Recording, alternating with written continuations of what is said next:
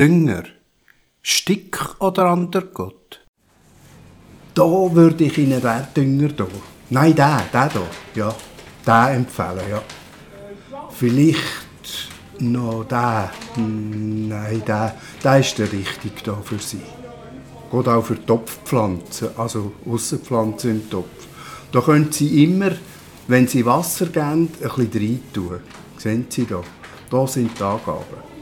Es gibt dann auch noch als Körnchen. Das wäre dann der hier, genau der. Schauen Sie, das ist der gleiche. Den würde man dann einfach reinmischen in die Erde, halt auch immer wieder ein bisschen drüber gießen. Universaldünger.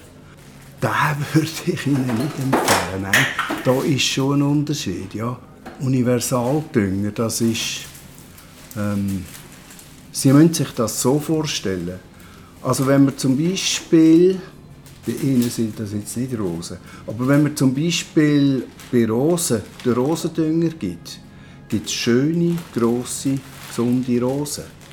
Wenn man den Rosendünger aber der Malve oder der Hortensie gibt, dann kommt es nicht gut. Das ist dann nichts für die, das bringt mir nichts. Mit denen macht das gar nichts. Die wachsen dann nicht oder fast nicht.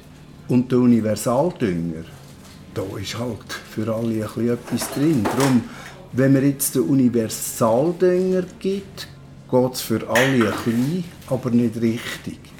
Sie können sich das vielleicht so vorstellen, wenn wir jetzt mal mit der Küche wechseln. Wenn Sie ein schönes Gewürz haben und das als Fleisch geben, in einem guten Koch, so ist es dann halt in der Fünf-Sterne-Küche schon ein schönes Stück auf dem Teller. Innen noch saftig und noch fast roh. Das Gleiche ist aber an einem anderen Ort. Sie können sich zum Beispiel vorstellen in der Militärküche.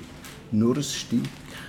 Und wenn Sie jetzt ein allgemeines Gewürz haben, dann ist es halt wie überall, wie in den Landbeiz, so ein Antergott. Kannst es schon essen. Also ich empfehle Ihnen jetzt diesen Dünger hier, nicht universal.